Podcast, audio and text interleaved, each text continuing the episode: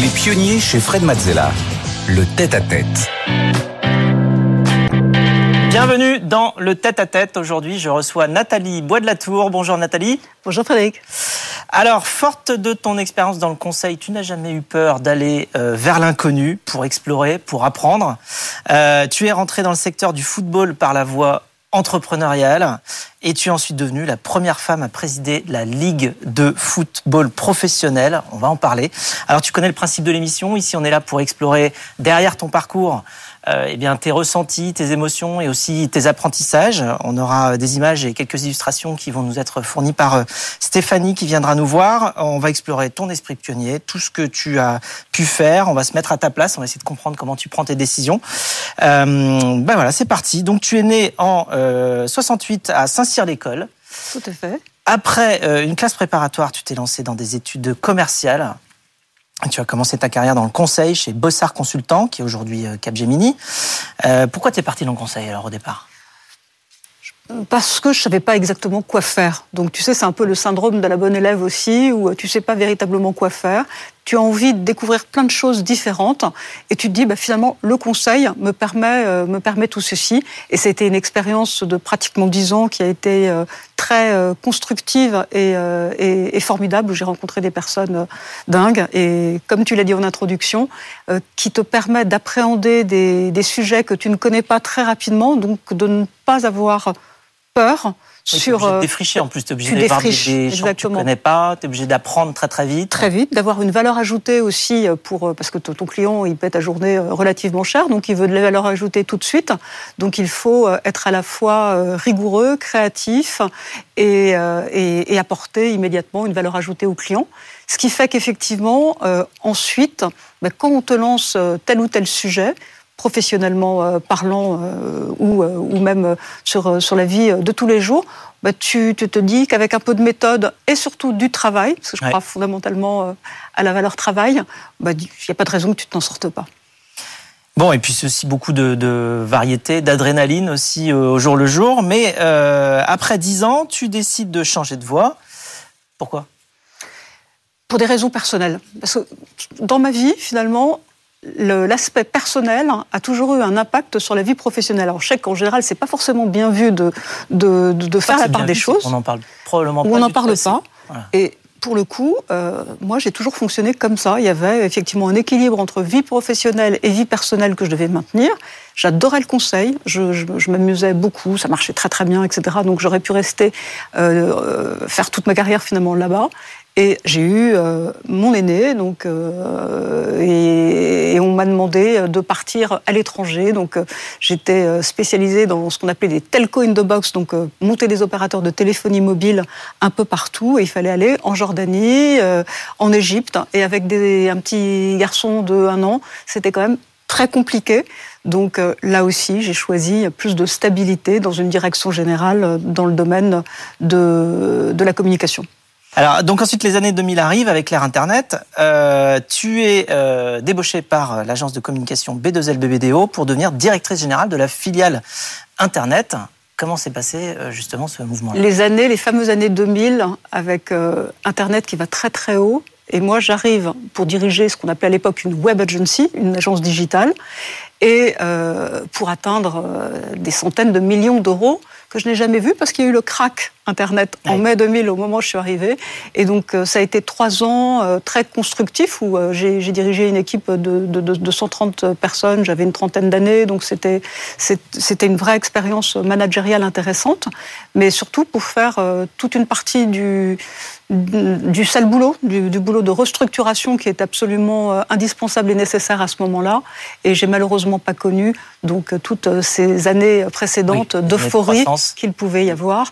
Moi, j'étais plutôt là pour pouvoir euh, remettre du process, de l'ordre, du management et faire du commercial. Euh, faire en sorte que ça marche. Exactement. Mais euh, j'étais très contente parce que quand je suis partie, c'était une des rares web agencies à être profitable.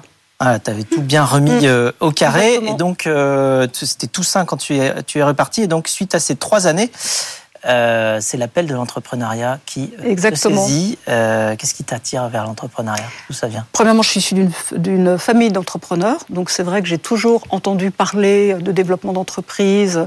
J'ai euh, été très impliquée dans, dans l'entreprise qui avait été développée par, par mon père lors, dès mon plus jeune âge, donc c'était quelque chose que j'avais envie de faire. Et puis également, j'ai soif de liberté et je ne supportais plus la pression qu'il y avait dans euh, ce, ce gros groupe de communication euh, sur le quarter. Donc, vous savez, tu sais, où on Ouais, te demande de faire de temps en temps des plans sociaux, etc. Quand euh, on est en phase avec ce qui est demandé, il n'y a aucun problème pour les réaliser quand il y va de la survie de la boîte. Quand, en revanche, gagner 0,3 points de marge, mais en déstabilisant l'univers, euh, l'ensemble de la production, ça pose plus de problèmes. Je me suis dit, au moins en étant entrepreneur, je reprends euh, les rênes et euh, je m'organise euh, comme j'ai envie de le faire. Donc ça a été aussi cette, cette volonté-là de se dire, un défi, est-ce que je suis capable de le faire? Et deux, euh, bon, bah, oui, si jamais je veux être autonome, bah, autant aller jusqu'au bout et, et lancer toi-même ta boîte. Et alors, donc, tu crées un. Qu'est-ce que tu crées exactement? Je crée un salon du football. Voilà. C'est un salon du Donc, c'est football. par l'entrepreneuriat que tu rentres dans le football. Exactement. Euh, tu crées un salon du football parce qu'il n'y en avait pas, mais en fait, euh, tu connaissais pas grand-chose au football à l'époque. Non. Et donc, comment tu as fait pour, euh, pour apprendre euh, très rapidement? Alors là, je vais faire un peu de provoque, parce que je sais que euh, dans le monde du foot, ça m'a été, et notamment sur les supporters, ça m'a été pas mal reproché, mais j'ai pas, j'ai, je, je, l'assume et j'ai pas honte de le dire, et c'est un message d'évangélisation que je veux donner. Je ne savais, je ne connaissais pas le monde du foot, et je ne connaissais pas bien les règles du foot.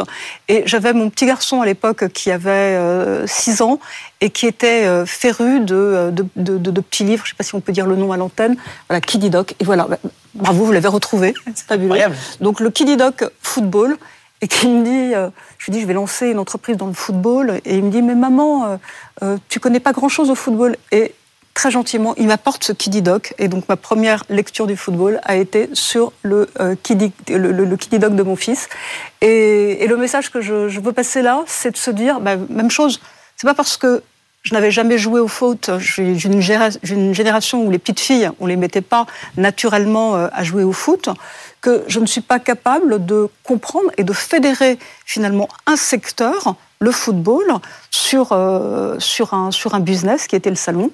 Et, et bien, bah, en travaillant, euh, j'ai eu zéro problème pour appréhender ce, cet univers-là. Et ce qui est très intéressant sur les salons, c'est qu'on fédère effectivement le, le, système, donc on fédère tout l'écosystème avec tous les acteurs d'un milieu.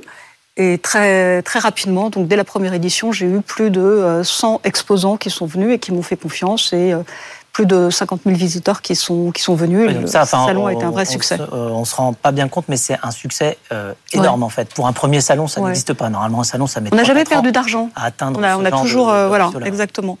C'est vraiment énorme. Et, euh, et Ah, donc, du coup, avez mais- retrouvé ça aussi Oh, Elle était horrible cette et affiche. voilà, la première. la- Elle était horrible. On l'a vraiment faite avec les moyens du bord et euh, bon, voilà, mais ça ah oui, mais c'est comme ça que ça marche. hein, euh. Exactement. Alors, tu en organises plusieurs des éditions, tu en organises trois, je crois. La Et puis en 2008, euh, tu deviens directrice générale de la Fondation du football. Ouais. Euh, tu avais mis un pied dans le football et là, euh, tu mets les deux Ouais. et donc tu poursuis. Alors, euh, comment ça s'est passé? Comment ça s'est fait? Donc j'ai vendu mon salon et là j'ai été rappelée par, un, par le, le nouveau directeur général de la Fédération française de football qui était a nommé exceptionnel Jacques Lambert, qui a été président notamment de l'Euro 2016 et qui a dirigé la fédération pendant, pendant plusieurs années et qui me contacte en me disant euh, j'ai un projet entrepreneurial dans le domaine des fondations. Alors fondation, il faut se remettre euh, en situation. On était en 2008, on parlait pas ou presque peu de RSE. Donc je me disais, et il me disait, il y a une fondation autour du football. Je me dis, fondation autour du football, qu'est-ce que ça veut dire? Sauf que j'avais goûté à ce, euh, à ce secteur euh, d'activité, à, ce, à cette discipline sportive. J'avais commencé à me faire un réseau. Et surtout, j'avais vu l'engouement et l'impact social que pouvait avoir ce football. Je me disais, effectivement, c'est intéressant de, de, de, de, faire, d'exploiter à, à, à, plein et de, de mieux faire connaître ce rôle social du football. Et le président euh, donc de la fondation du football, au début c'était la fondation, mais on est vite, euh, on l'a vite transformé en fondation puisque c'est devenu un fonds de dotation qui sont apparus en 2008. Ça a été Philippe Séguin. Et donc quand j'ai rencontré Philippe Séguin, là j'ai eu euh, un coup de cœur, un coup de foudre professionnel et, et, et, humain pour ce personnage absolument hors norme, d'une intelligence voilà exceptionnelle d'une moralité aussi euh, impressionnante et, avec énormément d'humanité. Donc c'était quelqu'un, bien sûr, d'extrêmement exigeant, d'assez anxieux, donc euh, qui, demandait beaucoup, mais euh, avec lequel j'ai appris énormément pendant les deux années où j'ai travaillé avec lui. Et alors justement, qu'est-ce que tu as appris de cette euh, expérience-là? Parce que tu dis que euh, tu dis que le foot c'est le troisième lieu d'éducation après la famille et l'école. Alors on est on est parti vraiment de la, de la page blanche en se disant qu'est-ce qu'on peut faire et quelles vont être les missions de cette fondation? On a décidé de ne pas être une fondation qui va redistribuer de, l'argent, mais de développer ses propres programmes d'action. Donc vraiment, on l'a géré comme une entreprise en se disant c'est pas les objectifs, quelles vont être les sources de revenus, etc. Et rapidement est apparu que euh, ce rôle éducatif et social du football, il jouait pas à plein. Or, dans les 13 euh, 000 clubs de foot qui euh, existent euh, en France, tous les éducateurs, tous les bénévoles, il y a 400 000 bénévoles dans le foot français, hein, c'est complètement dingue, travaillaient bien au-delà de faire jouer des gamins. C'était, il y a l'organisation de la pratique, bien entendu, mais on se rend compte que le foot, c'est le troisième lieu éducatif en France, après les parents bien entendu, mais aussi l'école. C'est euh, le lieu où euh, des gamins qui sont un peu euh, laissés pour compte au niveau peut-être de, l'école, où, on n'arrive on n'arrive pas à les rattraper, ils sont rétifs à toute forme de d'autorité, mais ils écoutaient leur, leur coach. Et ça vient en complémentaire aussi parce que enfin, le foot apporte autre chose et une, une envie aussi différente.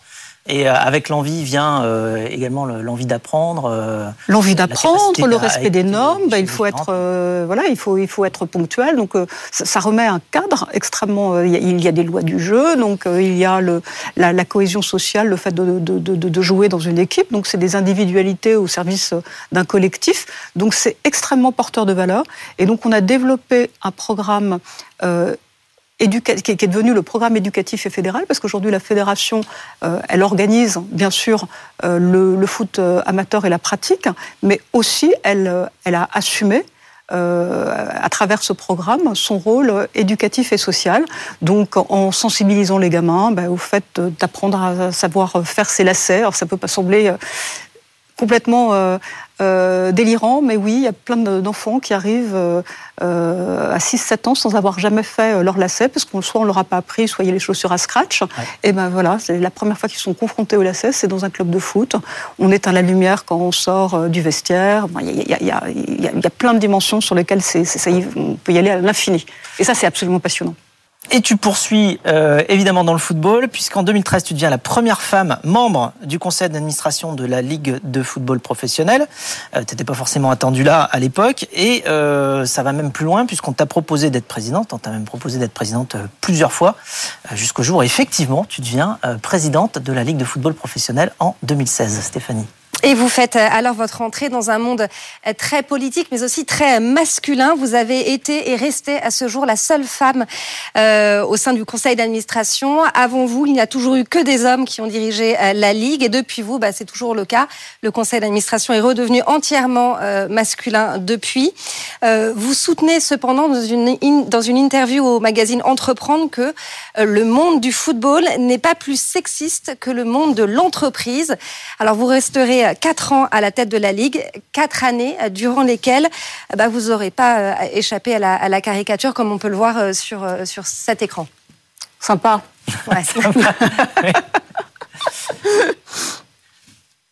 Donc ça, c'est rapport à un événement. Tu peux nous rappeler l'événement de cette Oui, c'est parce que finalement, dans, le monde du foot, le, foot, c'est le... c'est le lieu le plus médiatisé. Enfin, c'est oui, c'est la, discipline, ça représente 10% de l'espace médiatique. Mmh. Donc euh, forcément, ça intéresse euh, tous les médias de savoir ce qui se passe euh, dans nos, dans nos instances, et on le voit bien à l'heure actuelle avec ce qui se passe à la Fédération française de football, où ça occupe une partie importante de l'espace médiatique. Donc forcément, dès qu'il y avait des petits conflits, bah, derrière, Soulcier y allait de sa, de sa petite caricature qui ont toujours été rigolotes et, et bienveillantes. Alors, on a aussi une autre caricature où, tu es, où on voit euh, eh bien, la, la, la, LFP un petit peu comme un, panier de crabes, euh, qui dit euh, donc une femme dirige la ligue de foot, euh, faut s'y connaître pour voir la différence. Tu avais l'impression d'être dans un panier de crabes, un petit peu? C'est un lieu de pouvoir comme tous les lieux de pouvoir, euh, c'est des lieux qui sont euh, compliqués. En plus, il n'y a que des hommes, donc euh, des hommes avec qui qui ont une sacrée personnalité, de belles, très belles réussites par ailleurs au niveau professionnel. Donc derrière, c'est un lieu d'ego où tous les égaux réagissent. Et c'est sûr qu'en y arrivant en tant que femme avec des codes qui sont euh, un peu différent parce que j'ai pas, j'ai pas, j'ai voulu préserver euh, le ce, qui ce qui fait pour moi ma richesse, donc à savoir euh, beaucoup de soft skills, l'écoute, etc. Bon, j'ai peut-être euh, j'ai eu des moments qui étaient un peu compliqués, oui, ça a été, ça a été un peu compliqué, mais d'un autre côté, euh, extrêmement formateur. Et euh, j'ai rencontré beaucoup de, beaucoup de, beaucoup d'amis également dans, dans, dans ce milieu-là. Donc c'est une expérience vraiment que, qui a été riche, que je ne regrette pas, mais en revanche, je savais qu'il fallait que j'en sorte.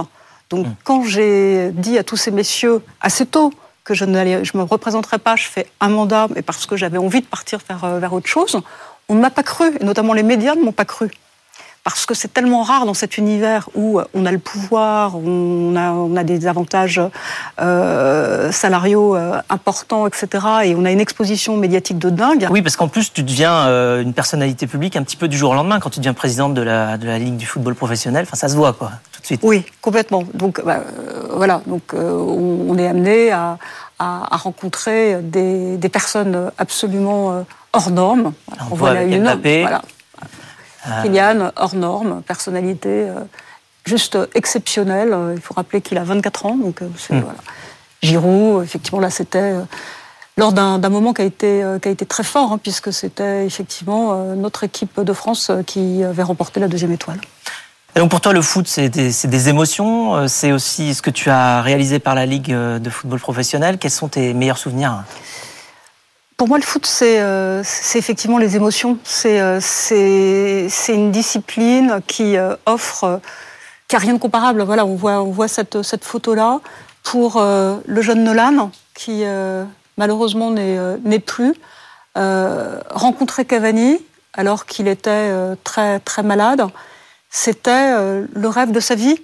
Et, et il a vécu. Ce pouvoir-là, euh, le foot, vraiment, parce que c'est. Il, il, a, il a ce pouvoir-là. Il a le pouvoir d'apporter euh, du rêve, de, de, de, de, de, la cohésion sociale à tout un peuple. Et, euh, et il a quelque chose de magique. Hein. Et, et, on voit les, les joueurs, les, les, présidents de clubs, les, les instances font énormément pour faire jouer à plein ce rôle social. Malheureusement, c'est pas suffisamment connu. Mais moi, vous voyez, systématiquement, dès que j'allais à un match, ben, j'essayais d'emmener euh, un, enfant euh, qui était malade, qui n'allait pas bien, et, et pour, l'aider à y accéder et d'accomplir, son rêve. Hum. Oui, parce que ce qu'on voit souvent dans le foot, c'est aussi euh, des émotions euh, collectives. Hein. Enfin, je veux dire évidemment à l'échelle de pays, à l'échelle de, de régions, de clubs, de villes, euh, mais c'est aussi des, des, émotions euh, très très individuelles, très personnelles. mais il n'y a rien de comparable. Il n'y a rien de comparable. Chaque personne qui peut avoir son, sa, relation au foot et la relation aux gens qui, qui font le foot. Euh, alors, tu quittes la Ligue en fin 2020, finalement, comme tu l'avais promis, même si personne ne, t'avait cru, euh, pour retourner à l'entrepreneuriat. Euh, une fois de plus, tu fondes euh, Blimly, une solution de, vente qui s'inspire euh, des réunions Tupperware. Exactement. mais malheureusement, tu fais face à une épreuve de, la vie. alors, comment ça s'est fait cette décision de à la fois lancer Blimly Voilà, je lance Blimly avec avec trois trois associés. je dois en prendre la présidence. On fait une levée de fonds. Euh, qui se passe très bien. On démarche des marques, on commence à se structurer. Donc on a plus d'un an de travail qui euh, malheureusement euh, partent en fumée parce que je ne suis pas plus en mesure d'assumer cette présidence et direction générale de, de, de Blimley.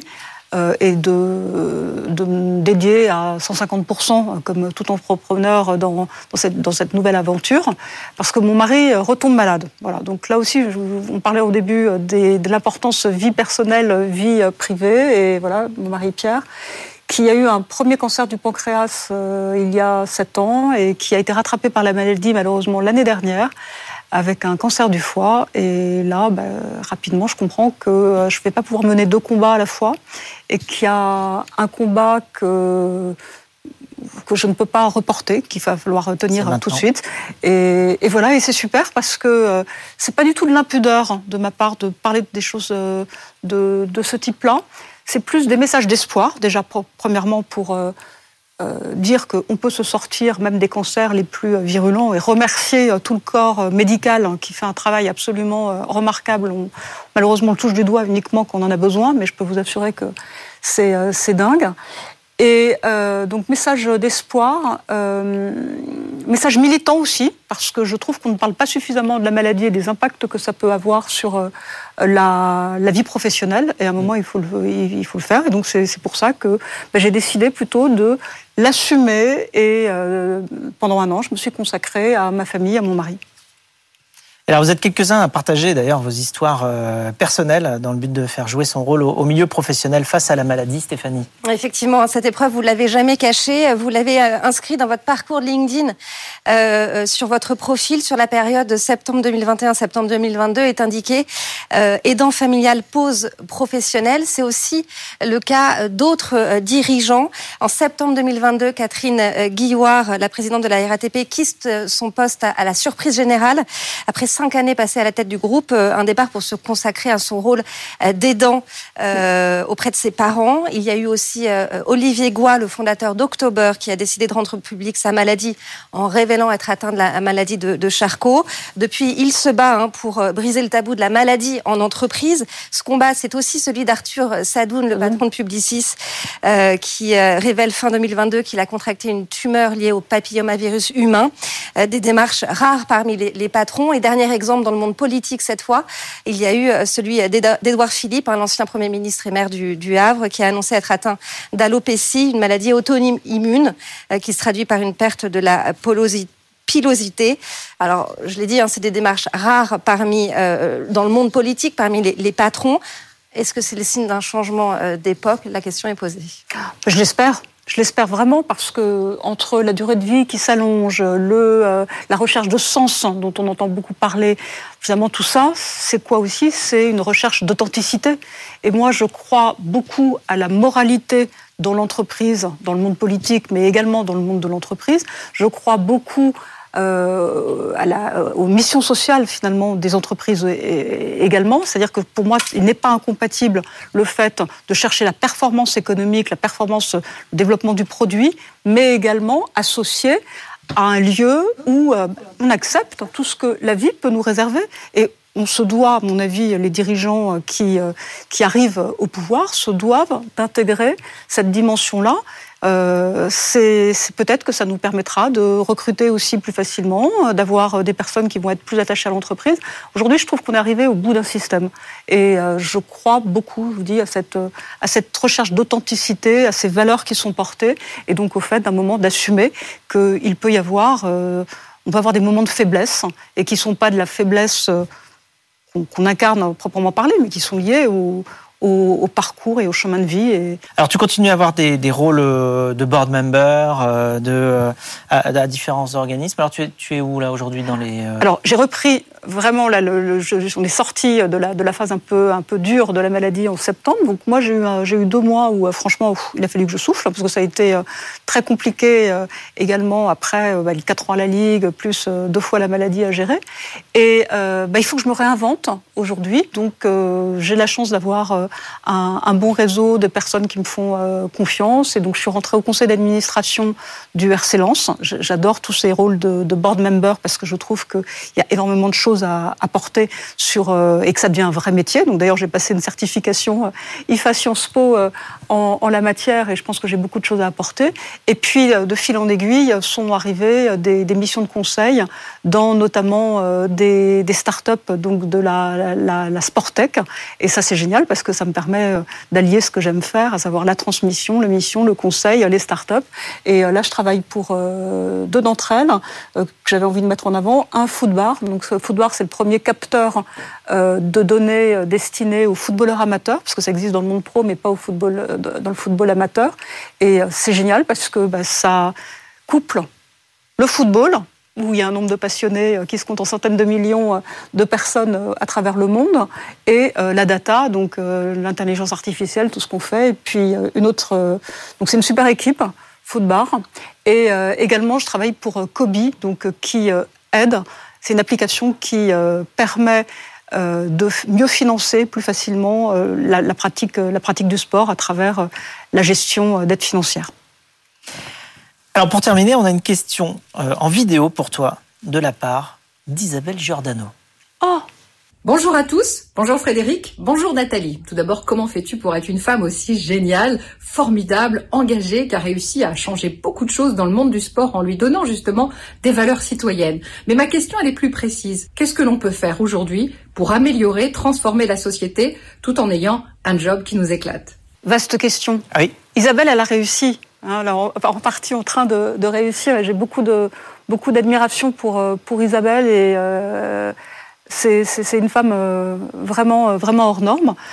Pour répondre à sa question, moi je crois qu'il faut de plus en plus, et notamment plus on est âgé, on prend de la bouteille, c'est assumer ce qu'on est, essayer d'être le plus en phase avec des valeurs de la société. Donc la société, elle évolue énormément. On parle d'égalité homme-femme, on parle de recherche de sens, etc. Donc tout ça, c'est extrêmement important.